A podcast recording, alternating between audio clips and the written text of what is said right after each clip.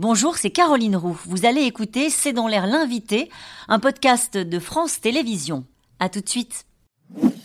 Bonsoir à toutes et à tous, bienvenue dans C'est dans l'air. Mon invité ce soir est Christian Chesneau, bonsoir. Bonsoir. Euh, vous êtes grand reporter à la rédaction internationale de Radio France, spécialiste du Moyen-Orient, et vous avez publié un livre intitulé Le Qatar, les secrets d'une influence planétaire aux éditions Talendier, et on se dit, euh, étant donné ce qui se passe, que vous n'êtes pas tellement trompé de titre et de sous-titre pour ce livre que vous avez publié.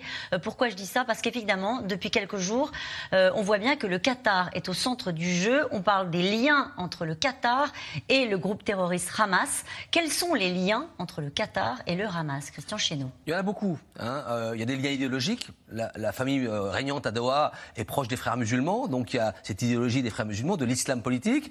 Euh, il y a des liens aussi personnels. Le cheikh Hamad, le père de l'émir actuel, était très ami avec Khaled Mesha, l'une des pointures du Hamas.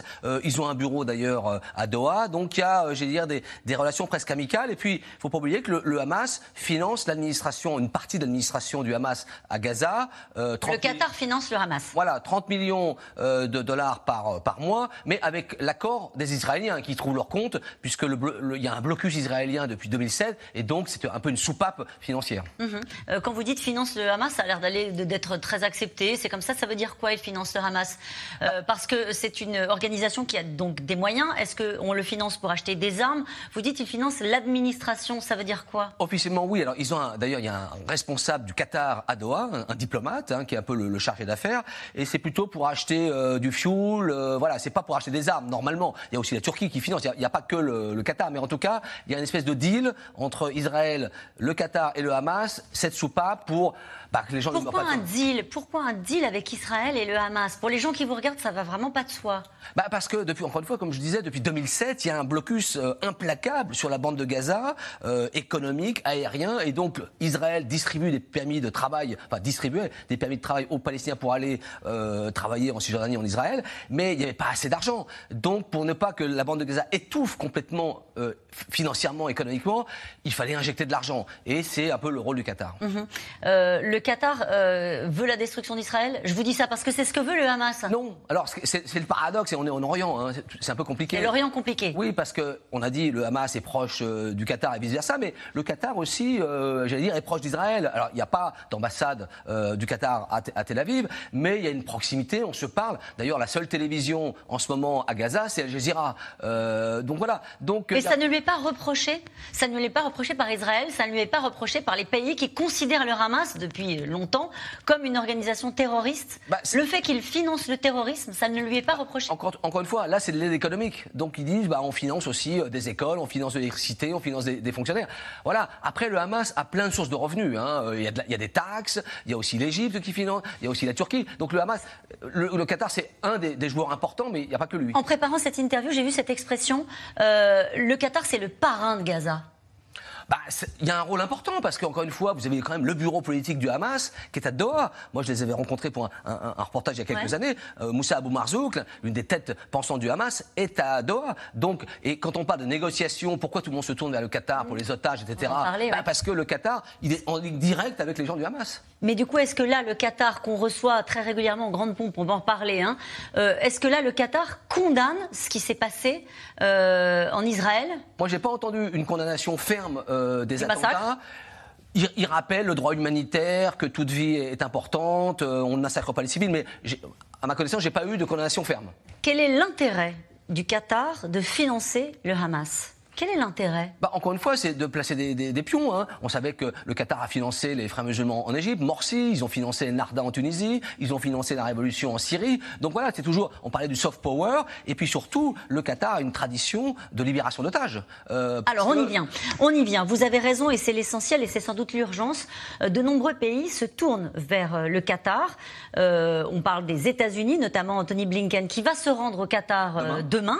demain. L'émir du Qatar, qui a été reçu euh, hier par euh, Olaf Scholz, l'allemand Olaf Scholz, le chancelier Olaf Scholz. Euh, et là, tout le monde se tourne vers Qatar en disant aidez-nous à libérer les otages. Pourquoi? Bah, Catherine Colonna aussi, qui a dit hier euh, sur France Info que euh, on parle au Qatar, bah, parce que encore une fois, ils ont l'oreille euh, du Qatar, enfin du, du, Hamas, ils sont en, connexion, donc et puis ils ont une expérience. Encore une fois, on se souvient des infirmières bulgares en, en, 2007 avec Sarkozy, 450 millions la rançon payée par le Qatar, des, des aussi des, des, libérations au Yémen, en Syrie. Donc il y a un savoir-faire. On se souvient, c'est pas la même chose. Les relations avec les talibans en Afghanistan, il y a un bureau de talibans. Voilà. Donc en fait, c'est un pays qui est un peu à double face, qui est très occidentalisé, qui a le PSG, qui a ses départs, et en même temps qui parle, euh, j'allais dire 360 degrés avec les affreux, mais on en a besoin. Avec les, affreux. Les Allemands le disent. Hein. Euh, voilà, nous on n'a on a, on a pas de contact, on ne peut pas parler avec eux. Donc le Qatar est utile La France n'a aucun contact avec le Hamas. Les, les, ah, les, Occidentaux, les Européens, si, des services. Des services, des services de renseignement, etc. Mais officiellement, depuis le 2003, la, France n'a plus de contact. Mais quand on dit, euh, on se tourne vers le Qatar en disant essayez de nous aider à négocier pour la libération des otages. Qu'est-ce que ça veut dire? Qu'est-ce qu'on deal? Qu'est-ce qu'on leur demande? Bah, D'aider. Euh. Alors eux disent c'est un peu prématuré parce qu'effectivement il y a une crise qui est tellement incandescente que pour l'instant c'est difficile d'agir, mais on voit bien qu'il n'y a pas 50 personnes, 50 pays à aider. Hein, L'Égypte, la Turquie et surtout le Qatar. Bah, on leur demande bah, de faire passer des messages au, Hamas, hein, euh, euh, peut-être des comment des, des lettres, je sais pas, enfin des communiquer quoi, maintenir un lien de communication pour éventuellement arriver à une solution. Mhm. Euh, qu'est-ce qu'on négocie quand on essaie de libérer un otage? C'est un sujet que vous connaissez bien bah, D'ailleurs, nous, on a été libérés grâce au Qatar. Hein, euh, on l'avait révélé dans, le, dans le j'avais révélé dans le livre, c'est qu'évidemment, ils ont payé. C'est-à-dire qu'après. C'est eux qui payent. C'est très compliqué. Voilà, ils sont plutôt là pour mettre de l'huile dans les rouages. C'était la question que je voulais vous poser. Et quand on est de l'autre côté, quand on est otage, on est très content qu'il y ait quelqu'un qui paye. Bah, déjà, euh, on ne le sait pas quand on est otage, qui, qui se charge de la libération. Mais c'est vrai qu'après malheureusement, c'est horrible. Hein. Soit euh, le sort de l'otage, soit c'est de, bah, de, de, rester, euh, bah, de mourir sur place ou d'être libéré. Euh, et, et, on espère que pour les, les Israéliens et les, Français, les, les, étrangers, il y aura une, une, une issue heureuse comme nous on l'a eu. Hein. Hum, en tout cas, c'est le Qatar qui pourrait à un moment donné financer la libération d'otages occidentaux. C'est aussi comme ça que ça peut se passer, oui, comme ça s'est passé pour vous. Oui, ou après pour faciliter les, les, prisonniers politiques. Pour, enfin, il y, y, a plein de domaines où ils peuvent agir. Alors, le problème, c'est que vous avez dit, c'est un pays qui dit avec les affreux. Entre guillemets. Entre guillemets. Euh, et, pour certains, ça pose un problème. Euh, ah notamment Éric Ciotti, qui demande euh, par écrit Emmanuel Macron, et qui l'a redit aujourd'hui à Emmanuel Macron, puisqu'il a reçu les responsables des partis politiques. il leur a demandé, il a demandé au président de dénoncer la convention fiscale avec le Qatar en sortant de son entretien avec le président. Et il, dit au fond, est-ce qu'on aurait accordé un, un avantage fiscal à Daesh?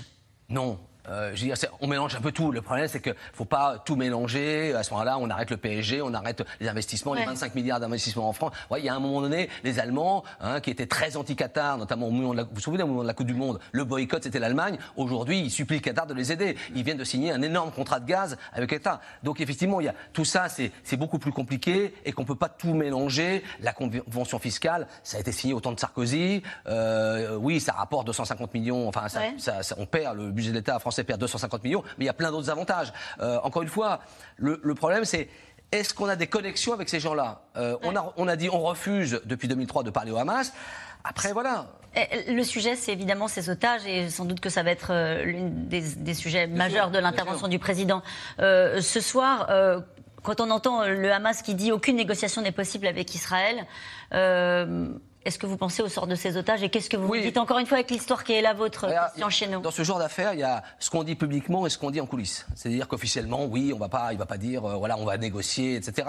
Donc il y a certainement des contacts en, coulisses. Il y a le CICR, le Comité international de la, Croix-Rouge, euh, que j'ai eu ce matin en ligne. Il me disait, bah, nous, on parle en ce moment au Hamas de manière directe et aux Israéliens.